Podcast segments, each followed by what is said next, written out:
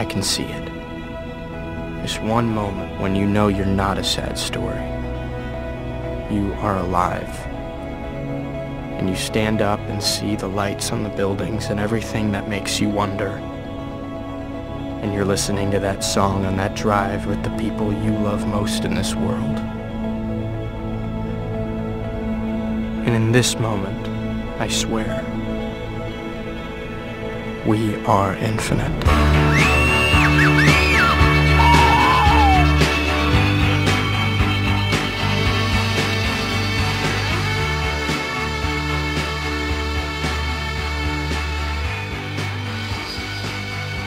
Hola chicas y chicos y bienvenidos una quincena más a No puedo pelar la gamba. Estoy aquí de nuevo con mi amiga Cristina. ¿Qué tal Cristina?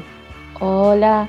Eh, Axel, estuve pensando eh, que a nuestros oyentes los podemos llamar gambones al vapor. gambones, pero, jo, pero yo estaba a tope con, con el pelagambers. Ah, Pelagambers. Bueno, también está bien. ¿eh? Ahí con el- la movida de ponerle la R al final. En plan Abrahamers y movidas así. Believers. Sí, son claro. los mejores fandoms, claro. Sí, sí, sí. Bueno, a ver, Pelagambers me gusta, pero los gambones al vapor eh, es otro rollo. Aaron Piper. No, no sé por qué.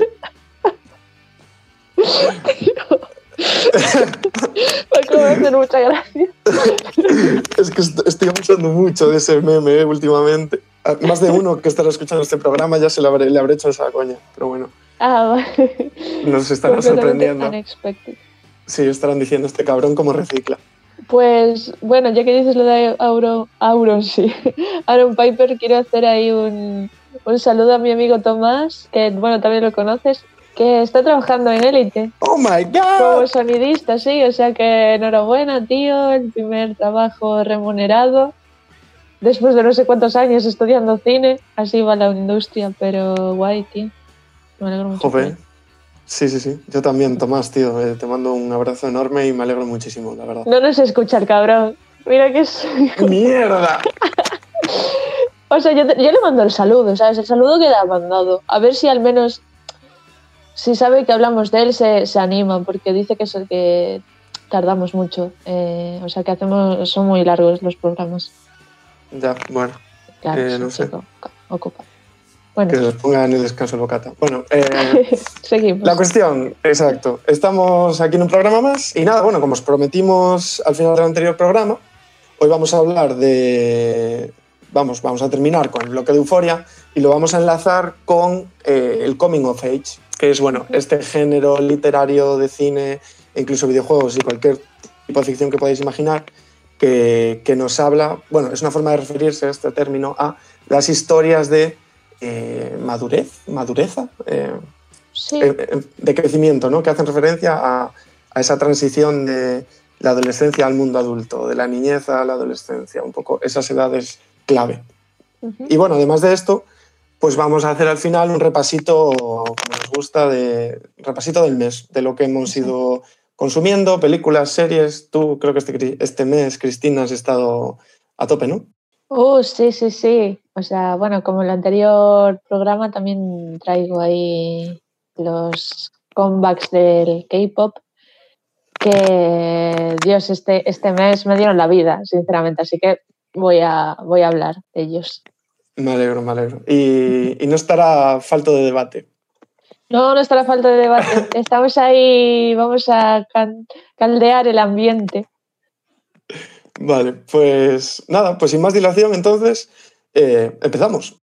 Bueno, pues en el anterior programa nos centramos sobre todo en, en- en dos de las relaciones que nos parecían más importantes, que bueno, eran Nate y su padre y eh, Jules y Rue. En este queremos seguir un poco con dos de las tramas o dos de los personajes que, que creemos que más tienen que decir. El primero de ellos es eh, Kat. Como, como muchos sabréis, su trama está muy relacionada con, eh, con el descubrimiento de la sexualidad, con el eh, empoderarse en base a o sea, da- quizá darse cuenta de, de que esta sexualidad puede ejercer una o sea, a través de esta sexualidad puede ejercer una manipulación sobre los hombres de su entorno, etc. Mm. Eh, Usar como el empoderamiento, entre comillas, o, o una forma de, no sé, sí, supongo que empoderamiento como para, no sé, para suplir muchas carencias que tiene a nivel de confianza en sí misma. eh, eh, bueno, a escapar es un personaje que, que está constantemente como... Se nota que quiere ser algo que no es porque, no sé, está siempre así como, no, yo hice esto, o ella creo que era virgen, ¿no? Sí, o sea, básicamente la, la trama de Kat eh, se basa en, bueno, primero te cuentan su, su historial, su infancia, en el que un poco es eso, ¿no? Como, con el sobrepeso y demás, cómo, sí. cómo eso le afecta socialmente dentro del instituto. Y luego, una vez estamos ya en la actualidad, eso es como su, un poco su, su movida, es el perder la virginidad. Porque todo el mundo a su alrededor ya son personas muy sexualizadas. Sí, completamente. Y ella en parte quiere serlo también, entonces eh, cuando pierde la virginidad no, no es, ¿sabes? No lo ve como un esa idea romántica de ah, tal, sino es un quiero hacerlo porque es algo que tengo que hacer y aún por encima como esa tontería de sentirte orgulloso, mejor o, o lo que sea por haber perdido la vir- virginidad, ¿sabes? Entrar en la categoría de la gente guay. Porque la escena esta en la que está con los dos, dos o tres chicos, no recuerdo bien, Sí, los dos hermanos sí. y otro más, eh, ella está así como diciendo, claro que, que no soy virgen. Y es como, no sé, yo por ejemplo me parece que, que Kat es un personaje que, que representa muy bien lo que también es el género del coming of age en base a la sexualidad, por ejemplo. Como pensar que la virginidad o ser activo sexualmente o demás es algo que te hace madurar o que te hace ya convertirte en un adulto cuando para nada. O sea, no Total. nada que ver. Totalmente. O sea, Sí. creo que es algo que, que- que se veía mucho, por ejemplo, en las comedias tipo super salidos y tal, y que, por suerte, eh, como que ese estereotipo lo hemos podido ir superando, o ya creo que se ha superado actualmente, de ese rollo de los adolescentes desesperados por perder su virginidad. Hay una frase que a mí se me quedó bastante, que, que la dice de hecho Ru, que hace de narradora durante la serie. Eh, dice como, ha alegrado de que de que por fin, en inglés dice como, ya no era, it wasn't a thing, en plan, Sí, la, su virginidad ya no era ya no era un tema de, ¿no? Ya no era una preocupación, como ya se, pudo quitar esa preocupación de, joder, vale, ya estoy como integrada. sí, O- tic. En plan, ya no Sí. soy virgen, tic. Sí, sí, tic, tal cual. Sí. Y yo creo que, sinceramente, creo que muchísima gente se siente así en la adolescencia. O sea, yo, yo me identifico muchísimo con ese sentimiento. Sí, sí, sí. O ya sea, eh, porque, joder, yo creo que cada uno eso es algo súper personal que no tiene que, que ser un tic. O sea, en parte sí, en plan, no, no hay que darle muchísima importancia porque al final es algo súper natural, ¿sabes? La sexualidad, el sexo es algo que, que Mm. llega cuando tiene que llegar, cuando te apetece, cuando, o sea, sin tener que forzarte ni nada, ¿sabes? Pero, pero sí que, no sé, en esas edades incluso darte el primer beso es como una cosa, ¿sabes? De decir, joder, eh, vale, mis amigas ya se están liando con tíos eh, y yo aún no, o lo que sea, y decir, joder, es que tengo que ya darme mi primer beso, tengo, y luego desde el beso ya es, joder, tengo que, que ya, coño, follar ya. Y eso, o sea, yo creo que esto es una opinión completamente personal, claro, que no hay que ni banalizarlo ni, ni romantizarlo, ¿sabes? O sea, Ya. no sé, eso cada uno lo vive como sea y, y bueno, pero sí que es cierto que, joder, o sea, la serie representa muy bien lo que es la realidad, que es una presión para los Sí. adolescentes. Total, y la situación en la que se encuentra Mm. mucha gente. Pero al Sí, final es eso, hay que. Total, si hay que hacer algo es naturalizarlo, sin más. Es lo que es y llega cuando llega, total, para cada Sí. uno, cuando, cuando tu cuerpo o tu... Sin más, cuando Sin tu más. ser interior te dice que es buen momento para que ocurra y ya está. Es que aparte, no sé, es como, joder, no tiene ni por qué ser con tu pareja ni con nadie, o sea, puede ser con quien te salga del coño, literalmente. O sea, Nunca mejor eh, dicho. Sí, es que. Y, y sí que. Que bueno, o sea, ella como que. Luego Kat se mete cuando ya descubre el poder del sexo. Entra en una, en una Sí. voraz eh, en espiral. el tema de los webcamers. Contamos porque se filtran unos vídeos, o sea, un vídeo de ella eh, de su primera vez. Eh, y ella se da cuenta de que los comentarios de ese, en ese vídeo son la mayoría muy positivos. Y claro, ella nunca se ha sentido atractiva. Bueno, nunca, Ya. desde, que, desde que ganó peso y tal, eh, no se siente atractiva. Y entonces ver como esa validación de que hay tíos que le están diciendo, joder, es que quiero ver más de esta, que menudo culo, no sé qué, pues ella se siente súper bien y, y decide que, bueno, pues abrirse un, un perfil y... que por un lado, o sea, me parece que está co- como todo muy bien justificado, porque si te das cuenta también el, el background que te dan al principio es que Kat eh, es una diosa online, aunque en el Sí, instituto nadie la conoce, porque escribe eh, fanfictions Fanfiction. de, de personajes que le gustan, de, de hecho de, de- ¿cómo se llama este grupo? One, Ah, de One Direction, sí. de One Direction. Y que, que, joder, ¿no? Como que dentro de la psicología del personaje hasta tiene sentido que, Mm, no sé si me explico. Al final son dos formas de triunfar en el anonimato Sí, eh, mediante estas nuevas vías online y tal. sí. A ver, también te digo que no me queda muy claro qué es lo que la serie intenta decir. No sé si es que por una parte no veo mucha crítica, pero tampoco. O sea, ahí en el tema de Kat es un tema un poco peliagudo porque, por ejemplo, o sea, Ansel y yo lo comentamos la hostia, eh, tenemos muchos debates y hablamos así del tema de los OnlyFans, de todo esta nueva forma de... De, De no sé, capitalizar, de capitalizar nuestros el- cuerpos, Exactamente. Entonces, yo al menos tengo una especialmente el de las mujeres, perdón. Sí, especialmente sí.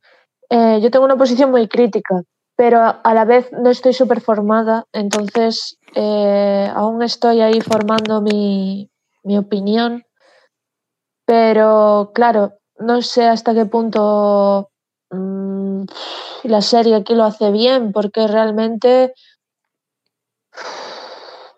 no sé, es un poco peliagudo, ¿no? Sí, eh, sí, sí, sí, total. O sea, yo creo que quieren ponerte en un punto de vista muy subjetivo, ¿no? De, de lo que realmente siente el personaje, que es como, joder, eh, estoy en una posición de poder porque todas las relaciones que te muestran que ella tiene con la gente que le contacta por internet son muy... Ella es dominante, o sea, ella Sí, es la que dicta las pautas y tal. Mm. Y, y, sin embargo, creo que a nivel de guion creo que se guardan como... Creo que se están guardando ases de cara a una segunda temporada, porque te dejan como con el cliffhanger del, del tío sospechoso este y tal. Ya.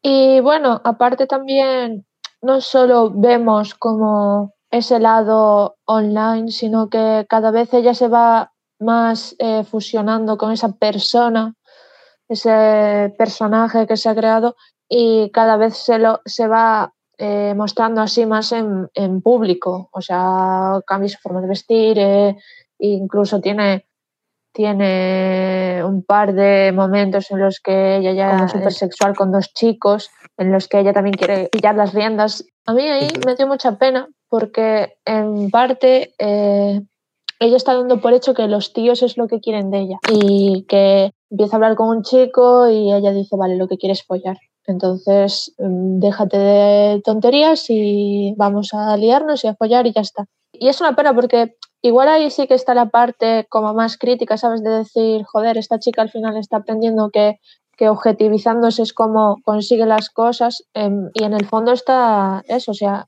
sigue siendo una chica con una autoestima baja, eh, ins- con inseguridades y al final en el que cree que lo único que puede aportar es eso.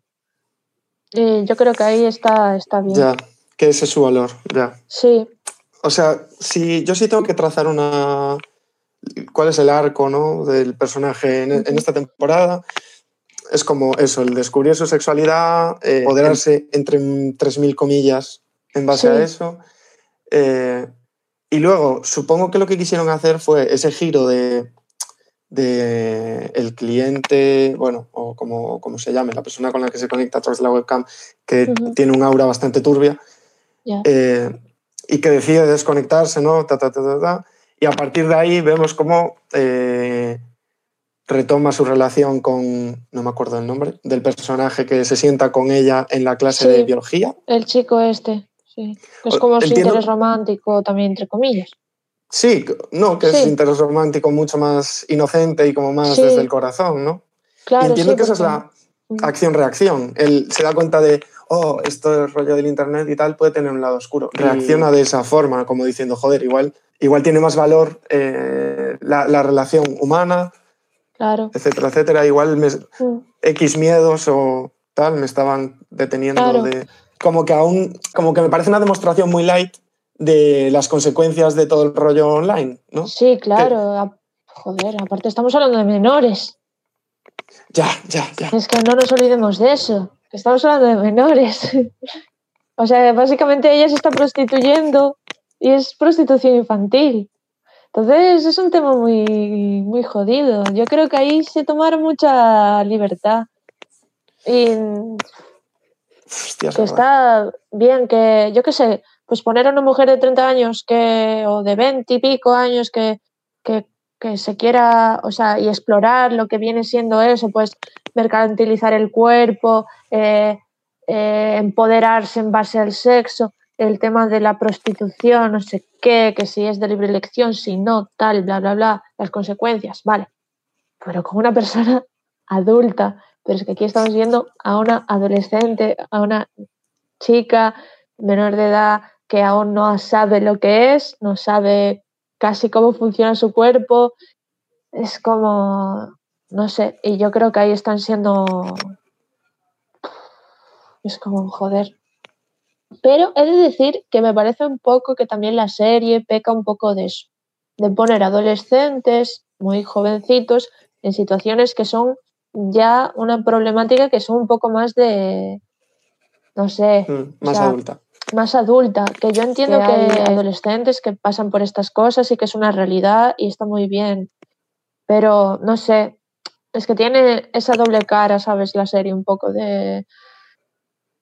O sea, no quiero irme mucho del tema de Kat, pero te- me pasó un poco también con el, con el camello, eh, no me sale el nombre. Fez. O sea, eso, Fez con el camello, o sea, eh, Fez y su hermano, que también me queda un poco como, o sea, Fez Sí, no eh. tanto, pero quizás el hermano, vale que eso es Ah. un poco más cómico, tal. sí, pero- el, el hermano es muy caricaturesco, la verdad. sí, Dem- claro. ti- Tiene ese punto de decir demasiado.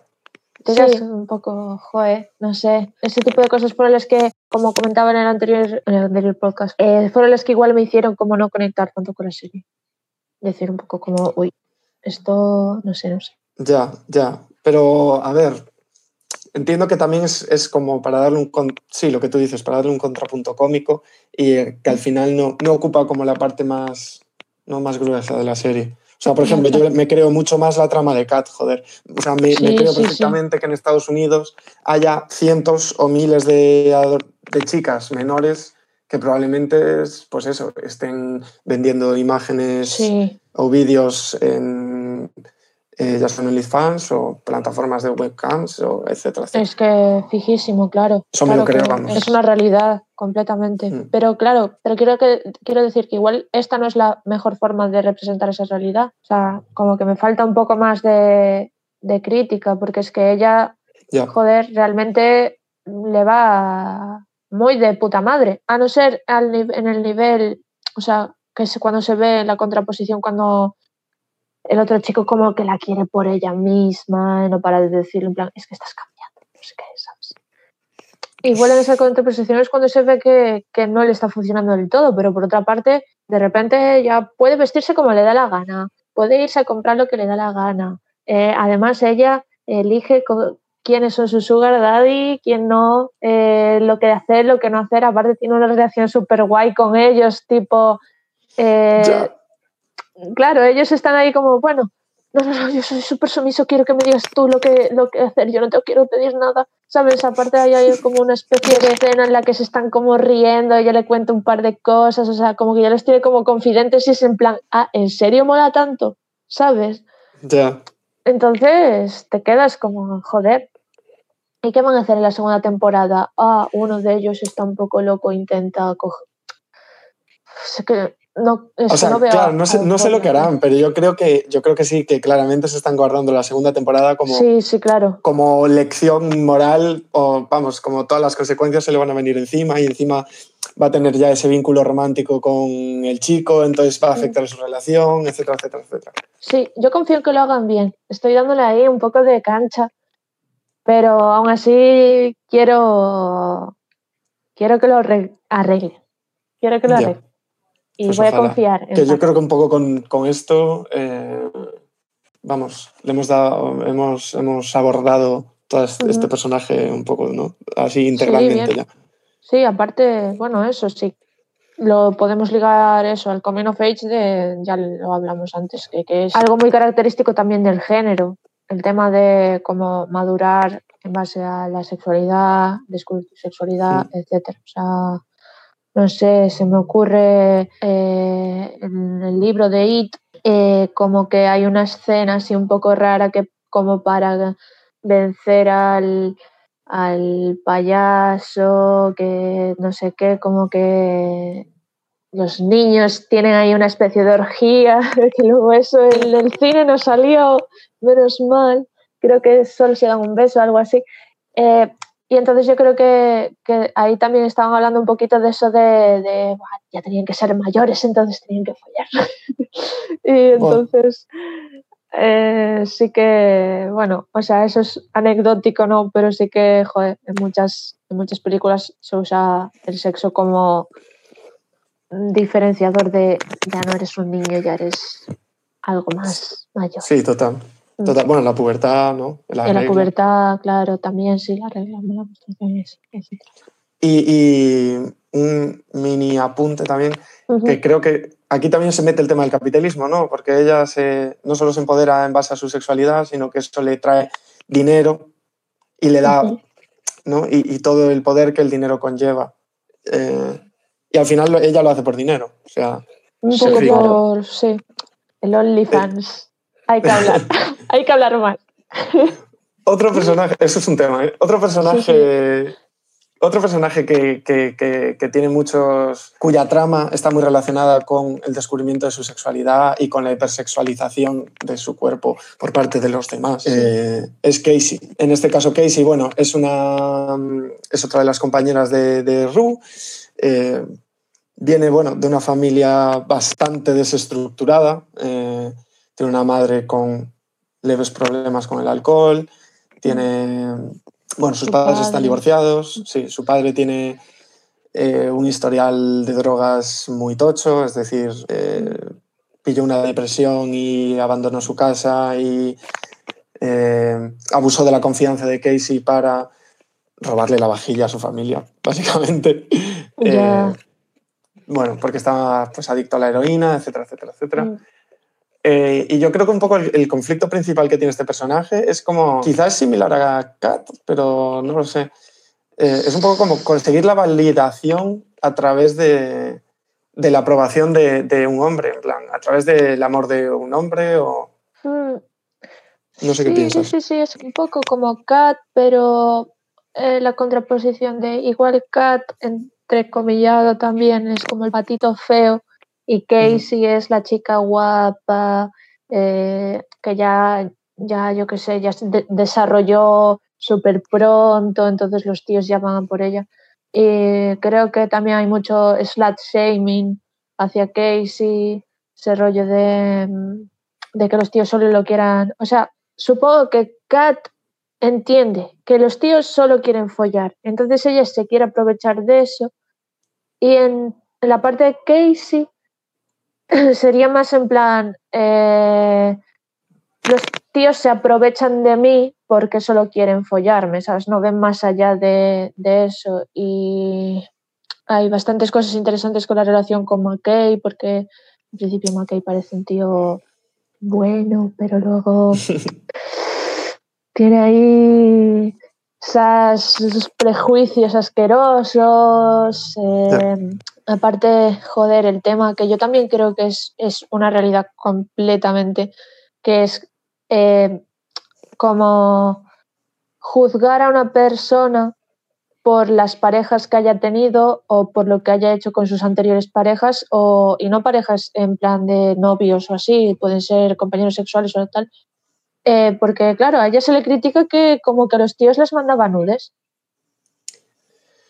Y, y eso es como que McKay eh, no la quiere presentar como su novia porque algunos colegas, creo, o sea, era, así, ¿no? A algunos Sí, ya le sí. habían mandado nudes o algo así. Y entonces es como la, la fácil y él igual queda un poco como el hazme reír de, tío, te, te fuiste con la fácil o te fuiste con esta pava, yo ya tengo fotos de ella, me mandó un vídeo follar, o sea, nos grabamos follando, cosas así, ¿sabes? Y bueno, ¿a ti qué te parece? Para mí, es decir, que veo como eh, errores de, de coherencia. O sea, porque por un lado, eh, tenemos al principio de la serie, primer, primer o segundo capítulo, por ahí será, eh, una escena entre McKay y Nate, Ujú. que están como en una habitación, como en una especie de bajo, ahí, escuchando música, tal, eh, bebiendo. Y vemos esta clara contraposición entre Nate y todos los demás, porque hay como, bueno, más figurantes random, hombres masculinos, Sí, eh, todo, que están todos sin camiseta. Y de fondo está sonando una canción de Migos que se llama como algo así, rollo Straight from the Jungle. sí, O sea, que me parece como muy, eh, muy bien elegida, ¿no? Muy, dice mucho. Y, y tenemos a McKay, pues nada, de vestido, normal, tal, en una actitud más tranquila. Y joder, ahí ya tienen como el primer debate, hablan sobre Casey, el- sobre que a él le mola Casey y tal. Y McKay se enfrenta a ellos de una forma como directa, defendiéndola. ¿sabes? Y, y diciendo como, no me importa cuál sea el pasado de esta persona, ¿sabes? Como no juzgándola por todo lo que ellos dicen Ya. sobre los vídeos sexuales, bla, bla, bla, bla. Entonces, yo por un lado digo, joder, si tú ya has hablado de esto, te has enfrentado a esta conversación con tus, entre comillas, amigos, amigos, ya. eh, ¿por qué no puedes tenerla de una forma abierta con tu pareja directamente, tío? Ya, ¿Sabes? Y, simplemente, como, no sé, como tratarlo con mucha más naturalidad y aceptarlo.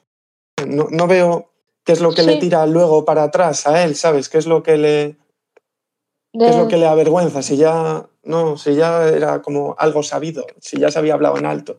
Claro, sí, como de, ¿por qué no le explicas a ella lo que te pasa? O sea, Claro. porque realmente sí que yo me, a- ahora que lo dices, sí que yo en algún momento me frustré de esto de decir, tío, pero díselo, ¿sabes? De decirle, pues joder, sé, sé em, abierto con ella y dile, mira, pues sinceramente no te juzgo, pero es que la gente está hasta la polla de que digan esto, esto de ti y porque yo creo que ella también en parte hay un poquito de culpabilidad. Claro, sí, sí, sí. Por su- Sí, pero es que es eso, en plan, tr- tratarse de una forma natural. O sea, mira, a mí me pasa esto. Y ella dice, pues a mí me pasa esto, tío. Los pavos me han tratado de esta forma, un montón de Claro, pavos sí. me han puto coaccionado. Que a ver, que igual estoy aquí hablando por los personajes, ¿sabes? De una forma incoherente, pero No, no, está bien. no sé, y creo que este personaje, el McKay, en general se ve como que muy claramente tiene un problema de comunicación. Porque, porque, bueno, no solo por esto, sino luego cuando tienen como este episodio traumático en el que están en su habitación en la universidad, eh, él y Casey, ¿no? Como enrollándose y tal, y Sí. justo les entran como a hacer una novatada, No, no, Sí, la nota. que, que, que la escena está como casi tratada como una violación, ¿sabes? Sí, tío. Y claramente el pavo tiene un puto bloqueo emocional Muy fuerte.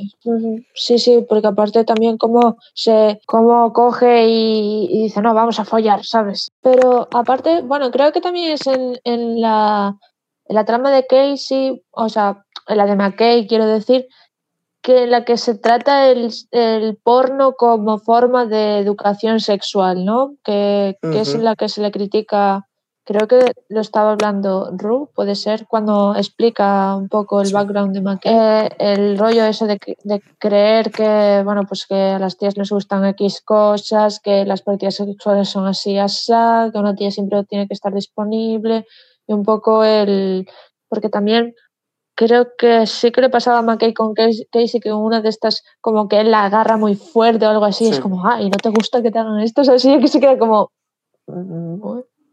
¿Sabes? Es como... en plan, hostia, pues yo lo he visto en el porno. ¿Te gusta que te den una patada en los cojones, bro? es que lo vi el otro día en Pornhub, era lo más buscado. y, y sí, no sé, a mí McKay es un personaje que me da mucha pena en sí. general, porque lo veo muy frustrado y, y Casey también me da mucha pena, me siento como mucha ternura por ella, ¿sabes? Y un poco, joder, pobriña, no sé. Es que es en plan, cuando está mal con McKay, que realmente tampoco ella tampoco le cuenta a McKay porque está mal de verdad, ¿sabes? O sea, tienen ahí una relación como de no abrirse del todo. Total. Sí, y él la está buscando y ella se está yendo con otro porque mm, tienen ese episodio en el que él no quiere eh, como presentarla como su novia y ella en vez de, de, decirle que le molesta, pues coge y dice, ah, no somos novios, pues me voy con otro, ¿sabes? Es un poco... Pero bueno, mira, sí, tío, que, o sea... que gira un poco alrededor de la comunicación, precisamente, sí, ¿no? De la pero es. Que, pero es que yo creo que es que es súper real, o sea, que parejas así, ay, ¡fua! Ya. a mogollones. O sea, tus, las primeras parejas, eh, ese rollo de, de estar, pero no saber si estás, eh, eh, esperar que una persona sea de cierta forma y tener, tener unas expectativas o montarte la peli y que la otra persona se monte su peli por otra parte y, y al final no, no comunicarse eso, lo que dices tú, ¿no? En plan, no decir, mira, yo busco esto, esto, esto, lo otro y, y tú, ¿sabes? No sé, a mí la verdad es que sí que era una trama que me interesaba mucho, la de estos dos. Sí, sí, sí, total. Eh, Es que es una, es un tema muy universal lo de la comunicación y que al final nos afecta, nos afecta en todo y debe, debe de haber algún motivo para que socialmente, porque yo creo que es algo eso, general que nos pasa a todos, nos cueste a veces tanto, nos dé tanta vergüenza comunicarnos o hablar abiertamente, ¿sabes? Ya. Y creo que está muy bien representado aquí, vaya. Sí, completamente, la verdad. Es que ahí yo creo que sí que lo hace muy bien, exceptuando lo que dices tú, o sea, como la falta de, con, y de congruencia, pero yo creo que igual también es buscada, puede ser. O sea, como que es que McKay no es alguien seguro, entonces igual en un momento pues se pone a defenderla y en otro momento pues que es un contexto diferente eh, o le, se queda un poco como joder, pues no sé, aparte tiene como ese rollo del padre que quería que fuese, no sé qué, y él seguir, no sé. Sí, que, que, que ahí, por otro lado, como que veo, como que lo veo muy repetitivo con respecto a Nate, por ejemplo, el, lo que es el, la creación del personaje. Sí. ¿No? De ese pasado del padre que proyecta sobre sí.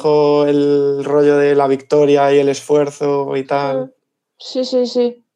Pero no yo sé. creo que igual también es que tiene mucho que ver con cómo es la cultura norteamericana, quizás. Mm, se, da, sí. se da mucho eso. Por ejemplo, en, en, la serie, bueno, el reality, este, el Dance Mom, Moms o algo así, que es de donde sale la Maddie Singler, la, la que baila para los vídeos de Sia, ¿sabes? Ah, sí. Pues eso, que son todo, o sea, que las madres, eh, la mayoría ya eh, mayores, eh, señoras ya gordas, eh, que no pueden bailar, no sé qué, y por X o por Y no pudieron terminar sus sueños de ser mis, mis niñas. Yo qué sé. Y entonces cogen, tienen hijas y las meten en baile y, y, por ellas mismas, ¿sabes? O sea, por las madres, sí. no tanto por, por, la pasión de las hijas. Y, y, yo creo que igual es es algo que se da mucho allí, ¿sabes? Como tanto están viciados por el tema del sueño americano y yo qué sé. Sí, sí, sí. Y al final es como algo muy típico de los padres, ¿no? El proyectar sobre los hijos sí. Eh, sus deseos frustrados. Exacto. Pues bueno, eh, yo creo que un poco aquí también todo dicho con, con Casey. Hoy es un poco una amalgama todo de, de, temas relacionados con la adolescencia y el crecimiento y, y, tal, porque un poco lo que, lo que venimos a tratar ahora era enlazar esto con, con lo que decíamos antes, con, con, el coming of age o estas historias de maduración. Y muchos de estos temas que, que, viene tratando Euforia con todos estos personajes, como pueden ser, pues, pues eso, ¿no? El, debut sexual. Y este, y este término me da hasta un poco de grima.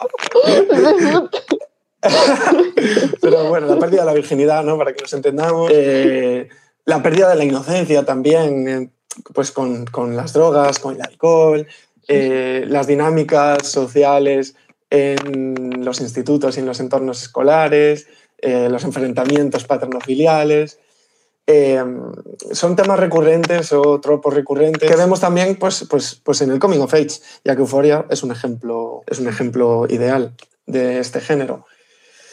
Entonces, eh, el Coming of Age, pues bueno, nos habla de eso, de, adolescentes que dan el paso al mundo adulto, de niños que dan el paso a la adolescencia. En general nos habla del crecimiento en una, en una edad clave. Sin embargo, eh, yo y Cristina nos estábamos, bueno, documentando y preguntando sobre este género y nos cuestionábamos si, si siempre tiene que ser, eh, pues eso, el paso de la adolescencia al mundo adulto. Si no podría, si no podría ser esta cuestión del coming of age darse en, en otras franjas de edad, vaya. Que no sé qué piensas, Cris. Pues, a ver, yo creo que sí que al final el género de coming of age está como más centrado en eso, ¿no?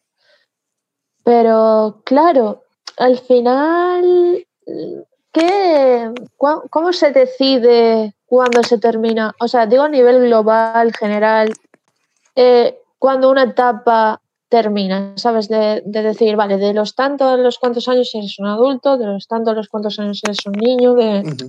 Entonces, es súper difícil porque yo creo que también ahí entra, pues, la, la, cómo está el mundo, eh, qué generaciones estamos hablando, la sociología, etcétera. Y sí que, no sé, o sea, sería, podríamos hablar de coming of age de un hombre que, que, ya pasa a sentirse, pues, en vez de adulto, pues ya entrando en la vejez, o eso ya entra en otro tipo de género.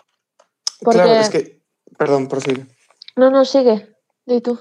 Que, yo creo que sobre lo que decías de las edades, eh, o sea, como que canónicamente el, paso más, más típico es el paso de, cuando vas a la universidad, ¿no? Yo creo que ese es cuando mm. donde vemos que se sitúan la mayoría de los coming of age, eh, al menos americanos, eh, estadounidenses. Sí, la preparatoria, no sé qué.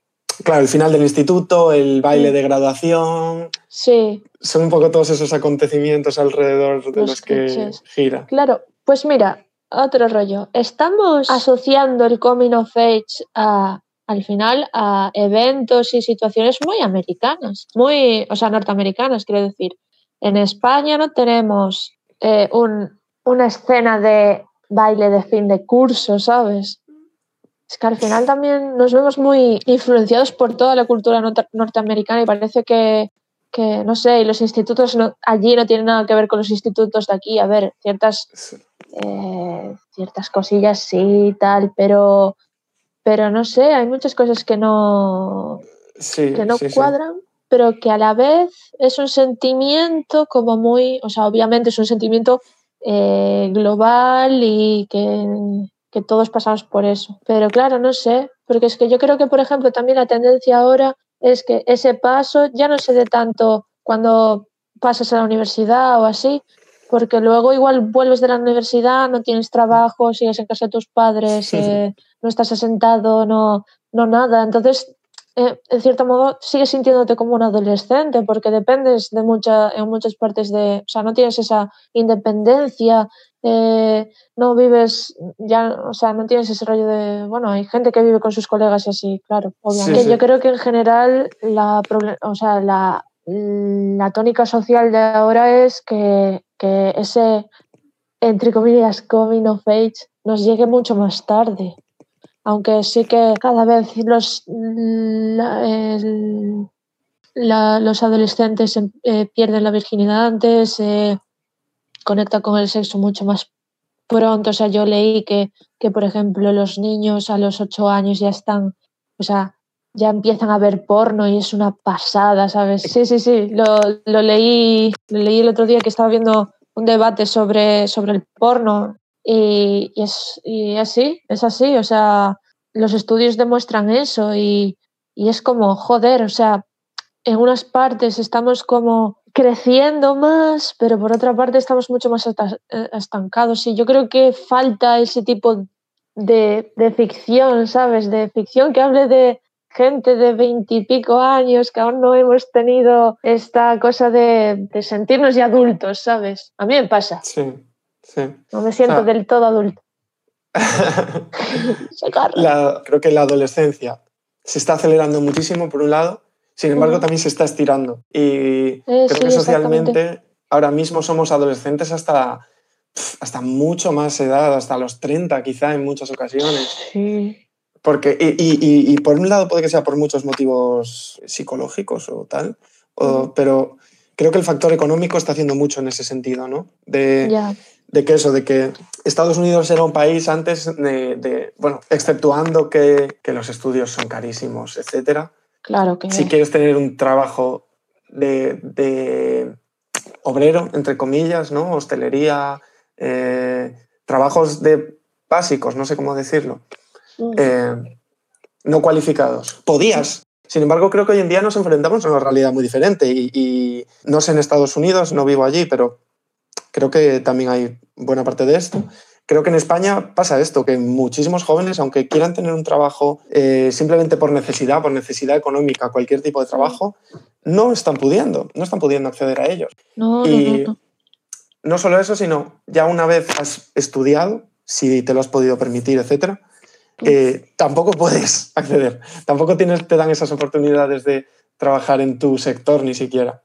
Entonces es un poco esa encrucijada muy de y creo que ese es el una de las razones por las que tanto se alarga la adolescencia ahora mismo, ¿no? Tienes esos años de impasse en los que, joder, no encuentro trabajo, joder, eh, ya he estudiado, ¿qué hago? ¿Estudio más? ¿Sigo buscando trabajo? ¿Busco trabajo otra cosa? Eh, Aparte, eh, la frustración de decir, joder, me he pasado no sé cuántos años estudiando, me han dicho que estudia lo que me guste, estudio lo que me gusta, no hay trabajo de lo que me gusta, sigo estudiando porque dices tú, bueno, pues me reinvento y tal, y, llegas y dices tú, joder, es que nadie quiere contar conmigo, eh, no hay trabajo para mí, incluso, y claro, a, ver, a veces verte un poco renegado de decir, bueno, pues tendré que trabajar en hostelería, que, que yo no estoy denigrando para nada eh, ese tipo de trabajos, ¿eh? o sea, me parecen súper necesarios y súper nobles y la gente que lo hace y visto como, como opción para nosotros desde el punto de vista de que no es nuestro campo, ¿sabes? Claro, es, exactamente. Tendré que dedicarme a lo que sea, ya sea hostelería, ya sea mm. eh, recepcionista, ya sea trabajar en una tienda, ya sea dedicarme a algo para lo que no me he formado. Claro, exactamente. O sea, al final te ves poco abocado a eso, de decir, joder, tío, pues y es súper frustrante, porque al final piensas, mira, pues he dedicado tanto tiempo para ser esto y la vida no funciona así. O sea, y es un poco triste pensar que igual, pues, no sé, ese como futuro que tus padres intentaron inculcarte que podría ser, pues no, no es la realidad. Y aparte también estamos en medio de una pandemia, eh, ya pasado una crisis, se nos viene otra, eh, el mundo el mundo cambia, eh, es súper incierto, o sea, estamos viviendo una, una, somos una generación que estamos viviendo en algo que se tambalea muchísimo y a día de hoy no sabes muy bien qué, por dónde te tienes que mover ni nada. Y, yo creo, por recoger un poquito, que es que lo estamos pasando muy mal en general, pero las cosas que se vienen a nivel audiovisual van a ser joder, libros, películas, eh, música, que, que dentro de, de, 30 años las veremos, ya no sé, yo qué sé, sin medio pulmón o con súper jodidos en general, pero diremos, joder, tía, valió la pena solo por verme eh, medio depresivo una película de adolescentes que, porque el coming of age es un género que creo que gusta a todo el mundo. O sea, que no tienes por qué ser adolescente para sentirte identificado con eso, porque al final da igual, son cosas que ya has pasado, eh, ya puede ser por nostalgia o, joder, porque aún te siguen pasando un poco esas cosas.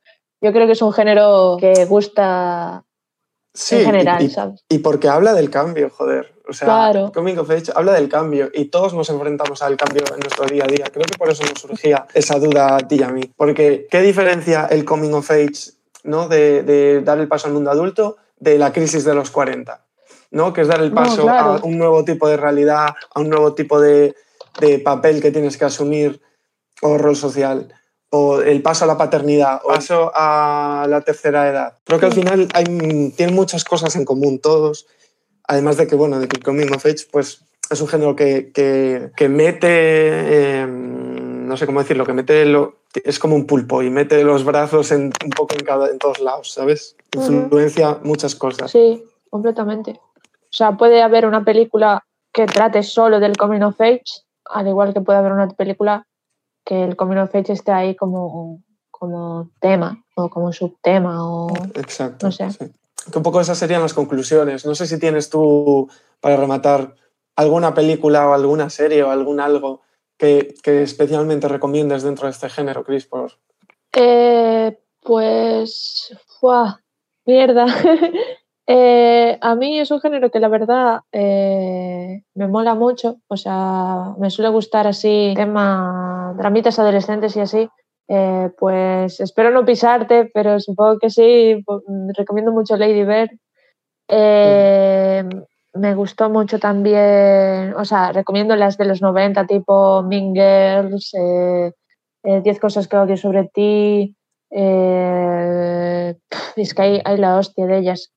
Y también me gusta mucho, muchísimo, eh, o sea que creo que también es una peli que podemos englobar en el Coming of Age, la de Moonlight, que aparte también habla, o sea, es un Coming of Age también desde un punto de vista de, de, una persona homosexual, negra, y así como apunte, apunte del Coming of Age, que creo que, o sea, Boyhood, eh, también la vi, eh, me pareció como un proyecto interesante, pero que, o sea, por el tema de que se grabó durante 12 años, creo, creo que fueron 12 años, para ver cómo iba creciendo el niño.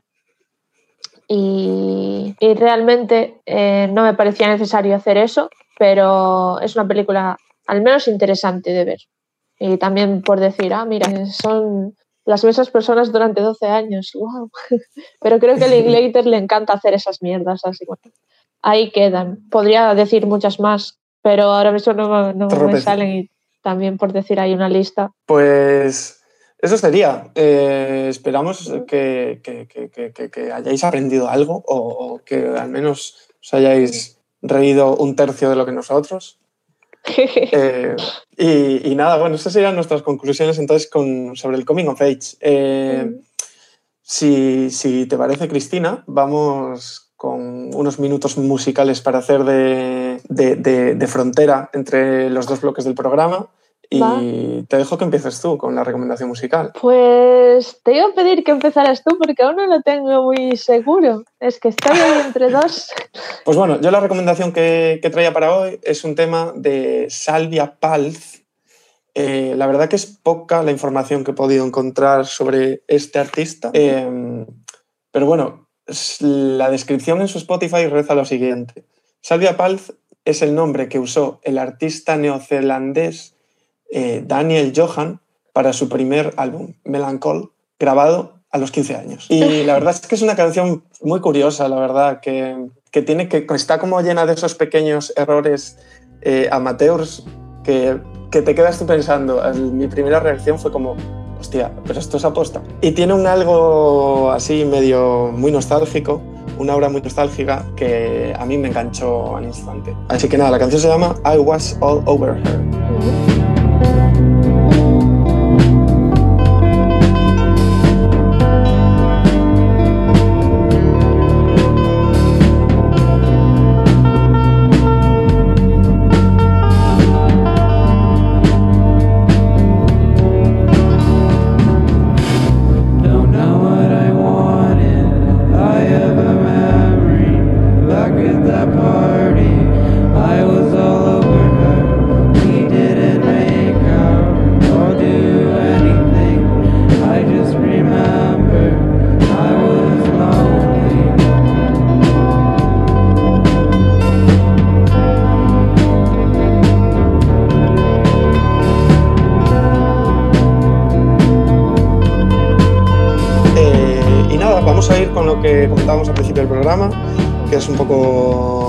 Repaso cultural. Eh, y bueno, quien, quien más cargada viene hoy es Cristina, así que sin más dilación yo te doy paso, tío.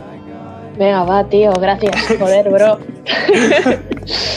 bueno, pues no, independientemente de lo que os interese, este podcast es de y mío, y a mí me gusta el K, ¿vale? Y entonces yo voy a hablar de esto.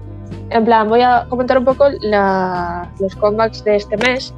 Y bueno, creo que ya expliqué lo que es un comeback, pero por si acaso no, tal. O sea, básicamente un comeback es cuando, pues cuando vuelve un grupo y ya está. En plan, cuando durante un tiempo dejan de. están en tema de promoción de sus anteriores álbumes y tal, están un poco un tiempo sin hacer nada, de descanso, y vienen con un álbum nuevo, single, etcétera. Y entonces, o sea, en el mundo del fandom del K-pop es como súper guay porque empiezan a hacer stage, en plan actuaciones en muchos programas eh, de Corea.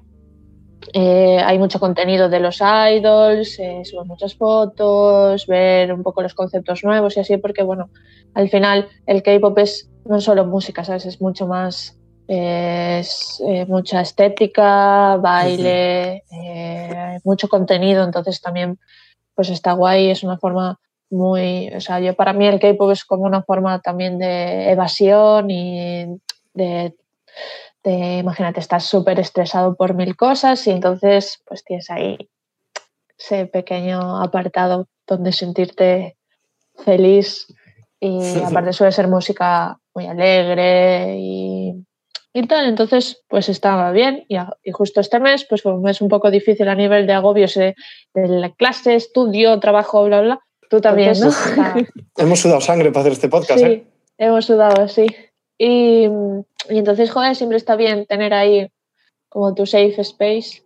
Y nada, pues este mes en particular, pues fue bastante movidito. Yo, obviamente, o sea, hay mogollón de comebacks porque es una pasada la de grupos que hay, entonces yo solo voy a tratar los que, me, los que más me interesan. Eh, empezamos con Down, que hace un comeback que es de la canción Down Diddy Down, que con Jesse.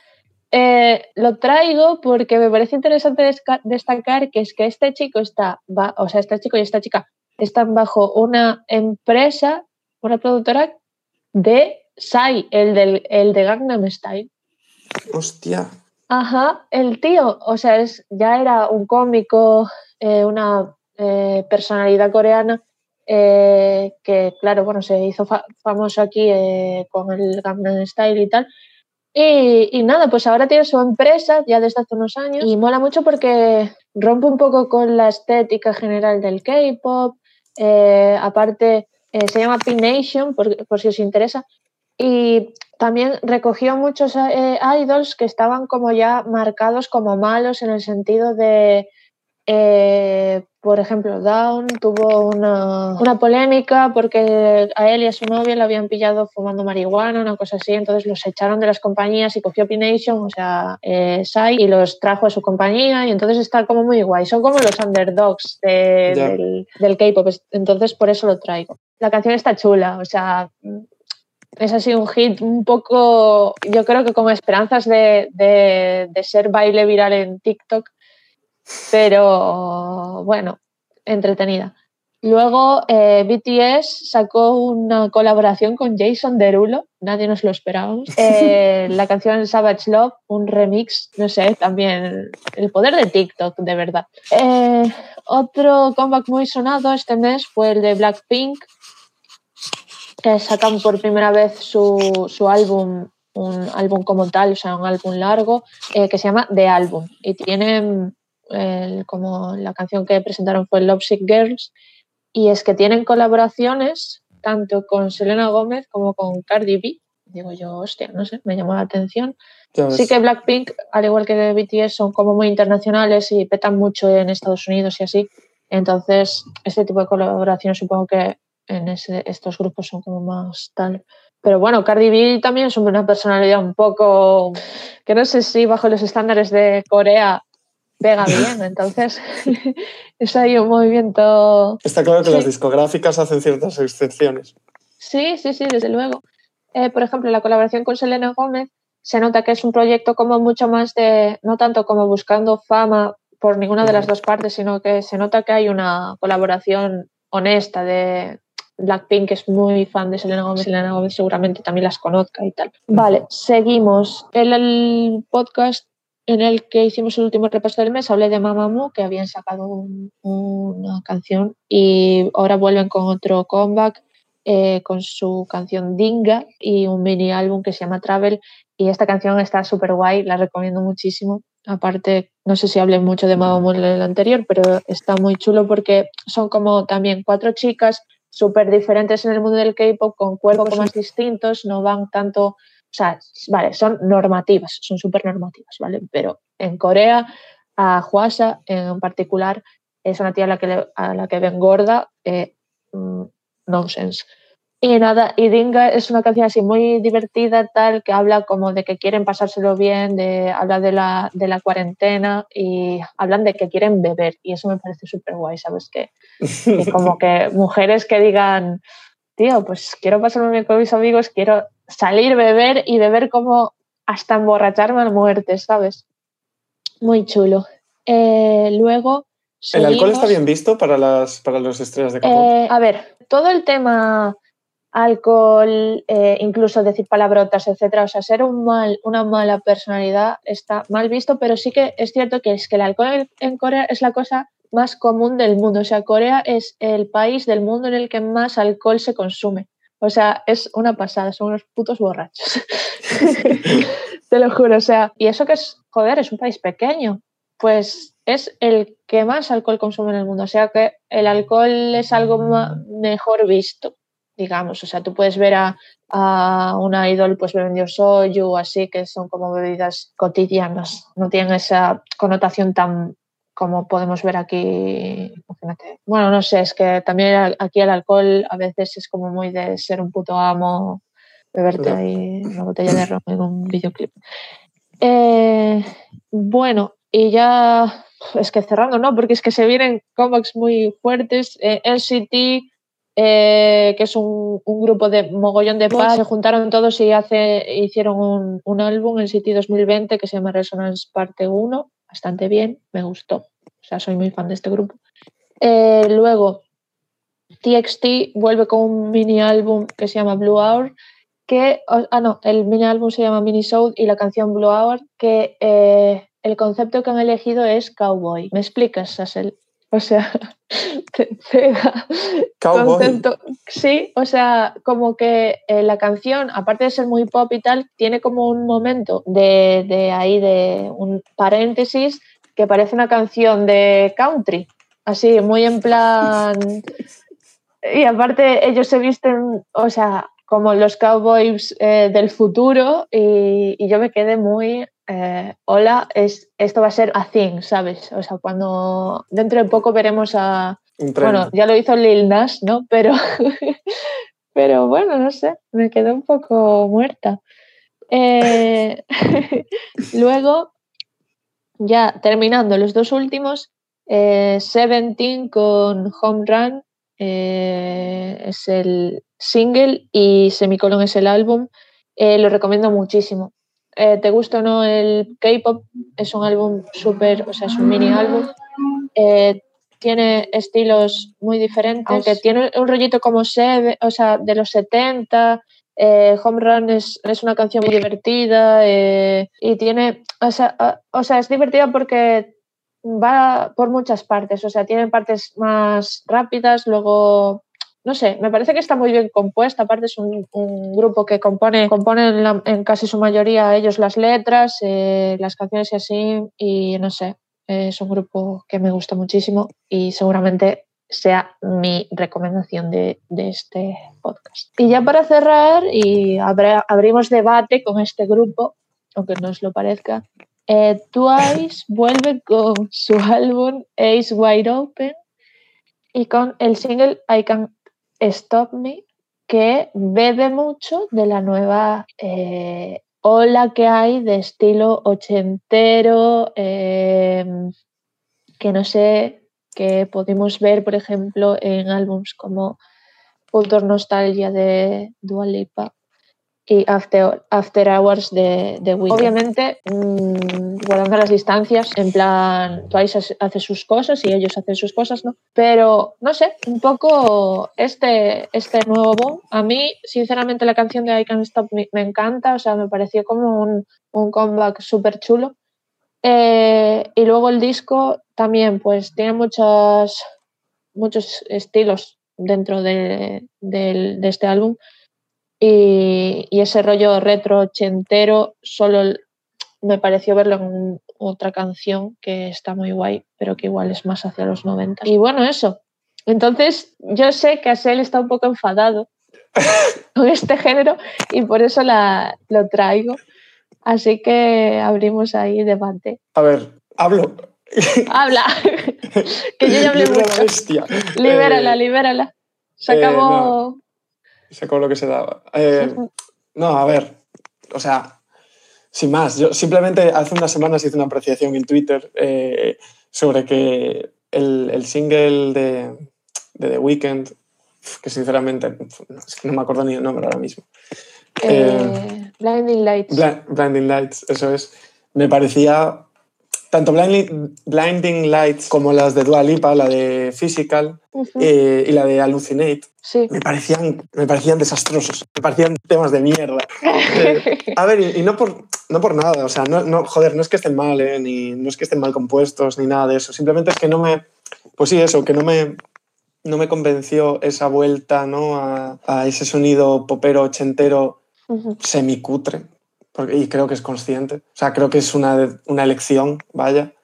Eh, no me convenció, no soy partidario. O sea, creo que esa vuelta a los 80 la hemos visto en, en, muchos ámbitos, ¿no? Lo vemos en la moda urbana, lo vemos en la música, lo vemos en la...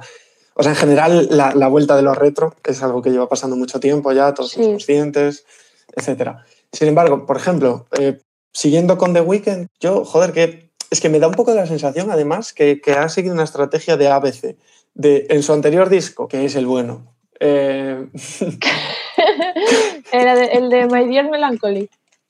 No, no, no, no, no, no. El LP. El de eh, Starboy este. Sí, Starboy, perdón. Eh, tanto con Starboy como con I Feel It Coming, que, joder, que, que están bien producidos, ¿vale? No como Blinding Lights. Eh... Creo que hizo todo ese. O sea, se juntó con Daft Punk además. O sea, creo que lo hizo muy bien para, para, volver a ese sonido más retro, más setentero, yo diría. Eh, pero bueno, de electrónica retro y tal. Y creo que le salió súper bien. Creo que son dos temazos. Sí que es Starboy es un disco que sí he escuchado, aunque no me lo he quemado ni nada, ni me solo los temas de memoria. Y luego, eh, pues es un disco con temas muy actuales y demás, pero tiene como esos singles, ¿no? Tiene como esas perlas de pum. Eh, y que al final fueron los temas que, que más petaron. Eh, y creo, supongo que con este disco quiso hacer, quiso hacer un poco la misma estrategia, pero se fue como más directo a los 80 y a ese sonido popero de los 80 y es que a mí me, me, parece cutre, tío. ¿Qué quieres que digas? Que me parece muy cutre, joder. ya está. También es que, joder, o sea, tienes que escucharte el disco. Es que a mí, por ejemplo, After Hours me. o sea, como disco me, me, me, gusta mucho, pero también porque, joder, a ver, los estándares que tenemos tú y yo son muy distintos, ¿vale? Eh, sí que es cierto que Blinding Lights, eh, pues me parece un tema como muy fácil de, de, poner a los 40, al igual que Dua Lipa, el, los del Dua Lipa.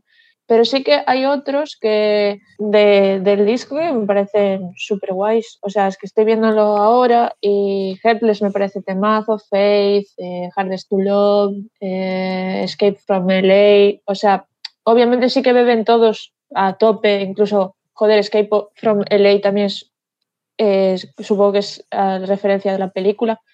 Eh, o sea, es todo muy rollo ochentas, ¿no? Uh -huh. Pero no sé, a nivel de concepto y tal, eh, líricamente, en plan las letras y todo eso me parecen súper chulas. Y no sé, yo le daría una oportunidad, no sé. O sea, Heartless, por ejemplo, la conozco, ¿eh? Sí. eh o sea, creo que fueron como los dos singles, ¿no? Así Mm. grandes. Creo que sí. Quiero decir ¿Qué? que Heartless está producido por Metro Booming. Que, que- Joder, que para mí si quieres hacer X tipo de música tienes que rodearte de, de quien sepa hacerla y ya está. So- Solo digo eso. Wow, ¿estás diciendo que el Metro Booming este no sabe hacerlas? O...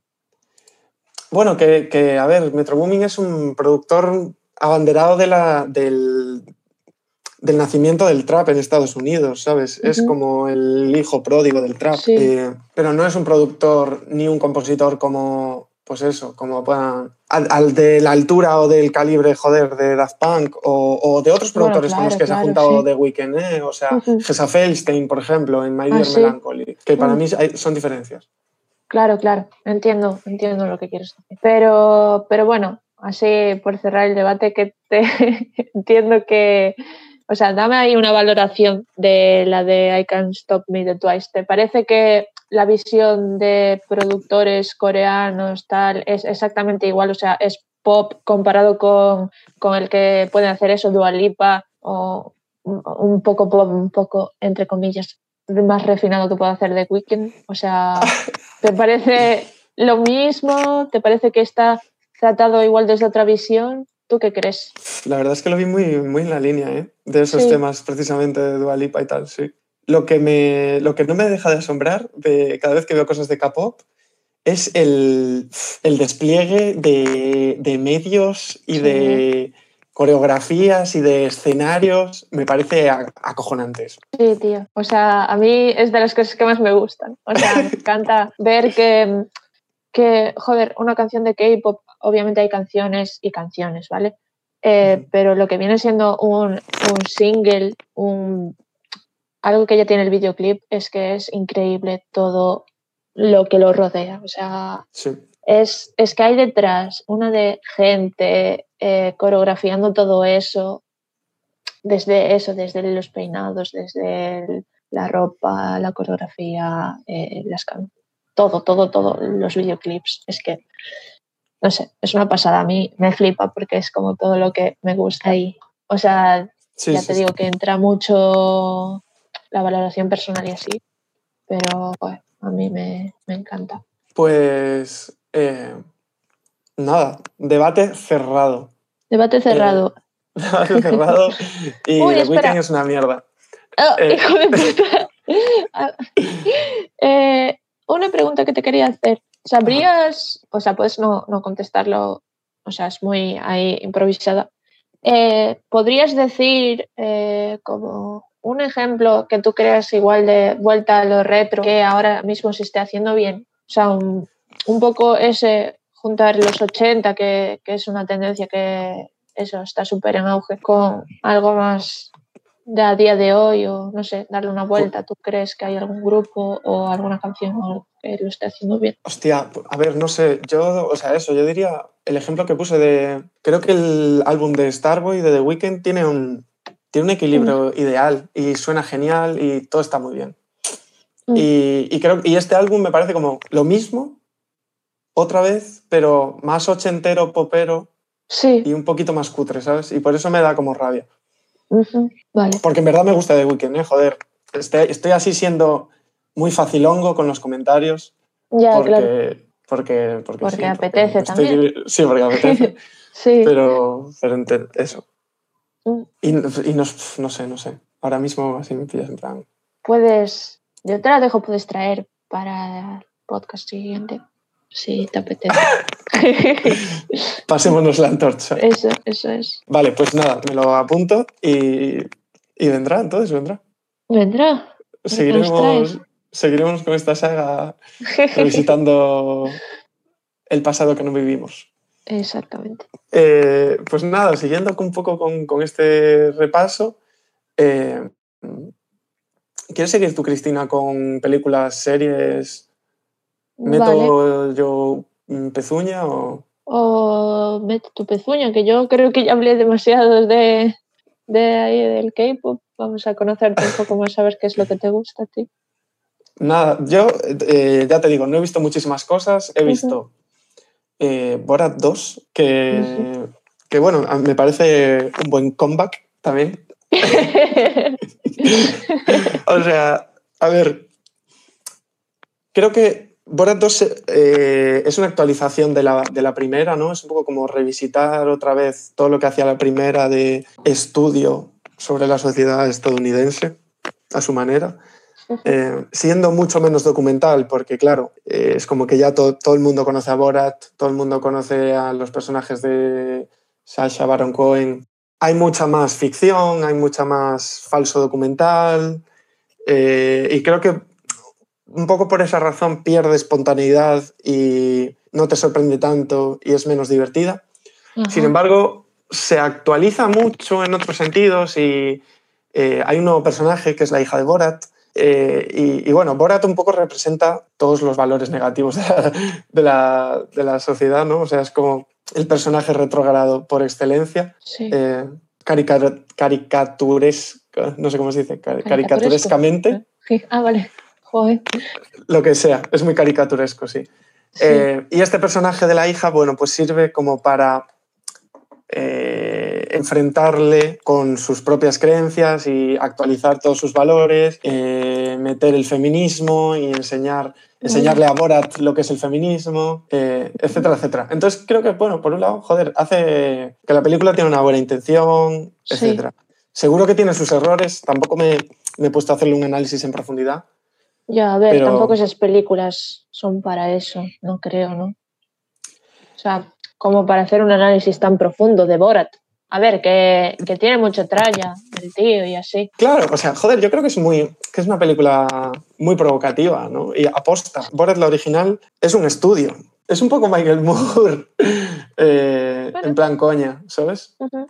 Porque al final es una película en la que eso, en la que visitaba, eh, pues desde políticos, eh, sociólogos, psicólogos, presentadores de televisión, famosos, eh, y a todos los visitaba interpretando el personaje de Borat, sin que ellos fueran conscientes de que era un personaje, ¿sabes?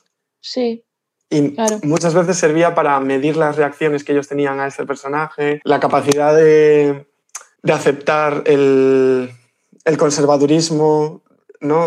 Sí, y esta nueva película, pues me da un poco de pena por eso, porque se pierde esa, esa espontaneidad, pero es una actualización guay, ¿no? Y encima la, la grabaron en plena, pandemia, ¿no? sí, en plena pandemia y demás, y bueno, es un contexto que da para, mucho, para muchas cosas interesantes también. Ah, guay, guay. Y no sé, voy cerrando ya con mis series y. Dale O caña, tío. sea, yo me vi eh, The Hunting of Bly Manor. eh, me gustó mucho. Digna sucesora de, de Haunting of. Aparte, me parece que hay una representación muy bonita. No voy a decir de qué, porque ya es spoiler solo decirlo. Pero es una historia súper bonita. eh, me gusta que, que en The Haunting se nos presente otra vez el género de terror, pero con una visión hasta incluso medio o sea, tétrica obviamente, ¿no? Pero siempre tiene mucho corazón, un lado positivo. O sea, no todas las películas de terror tienen que terminar con un cliffhanger, con que te quedes mal, ¿sabes? Puede ser una historia de fantasmas que tenga un final agridulce, pero que digas tú, joder, qué guay. Luego eh, me vi Emily in Paris Pe- por las pero esta- risas. Dime. ¿Tiene algo que ver esta con la de la maldición de Hill House? O sea, están haciendo como una especie de antología, un poco como, es- como hace Bra- eh, Ryan Murphy con American Vale. Horror Story.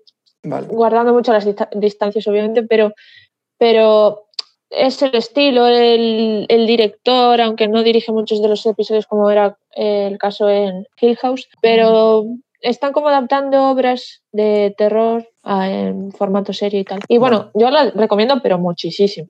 Y eso, como decía antes, Emily in Paris, que un poco de, de, de risas la vi, eh, eh, exactamente lo que me esperaba era. Pero me gustó el hecho de que eso, o sea, sea ficción un poco ya eh, a, que el target es gente igual de veintipico años, ya un poco más maduro, pero que sigue siendo una comedia, bueno, comedia es ese rollo de, de, salseo también, ¿no? O sea, es una euforia de, de gente de veintipico años en París. Y, bueno, que me, me moló mucho por el tema también moda y así, porque luego me vi un par de reviews eh, haciendo review de los de los outfits de, de, la chica que le dieron mucha caña a la diseñadora y tal.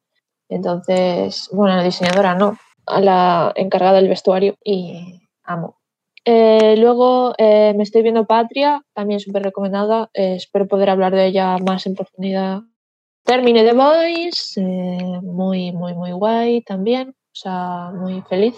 Y luego empecé Cobra Kai, así pues para un poco volver a, a los 80, ya que estamos un poco hay muy poquita cosa, ¿sabes? Es un género que no se está para nada volviendo a visitar. Pues empecé Cobra Kai, me, me vi solo dos episodios y me está molando muchísimo. Y nada, no, de, solo vi series, no vi ninguna peli, eh, vi muchos comebacks, o sea, estaba súper ocupada, no sé, babeando por mis idols favoritos, o sea, que tampoco hice mucho más. Eso y agobiarme por cosas de clase. Bueno, eh, pues nada, esperemos que, que, se vayan relajando ¿eh? estos profesores, porque ya, sí. porque ya, ya mucho están forzando la maquinaria. Pero sí, sí. encima ahora, mientras estábamos grabando, nos han, han confinado nuestras ciudades, maldita sea. Ya, tío, joder. Pues eso sería todo, amiguix. Uh -huh. Yo, por mi parte, me despido y te dejo a ti, Chris, despidiendo con la recomendación musical. Pues eh, voy a recomendar una de las canciones que presenté ya de, de los comebacks, eh, Home Run de Seventeen, eh, single de su mini álbum Semicolon. Espero que os guste tanto como me gusta a mí.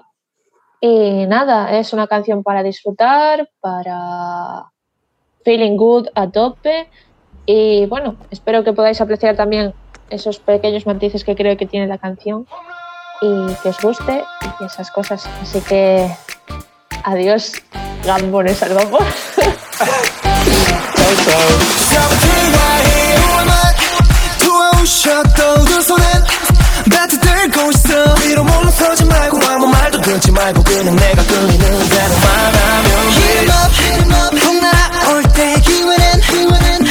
따뜻들고 있어 위로 물러서지 말고 아무 말도 듣지 말고 그냥 내가 끌리는 대로 말하면 Hit em up, hit em up 폭날올 때 기회는, 기회는 한방 남아있어 Don't give up, don't give up, don't give up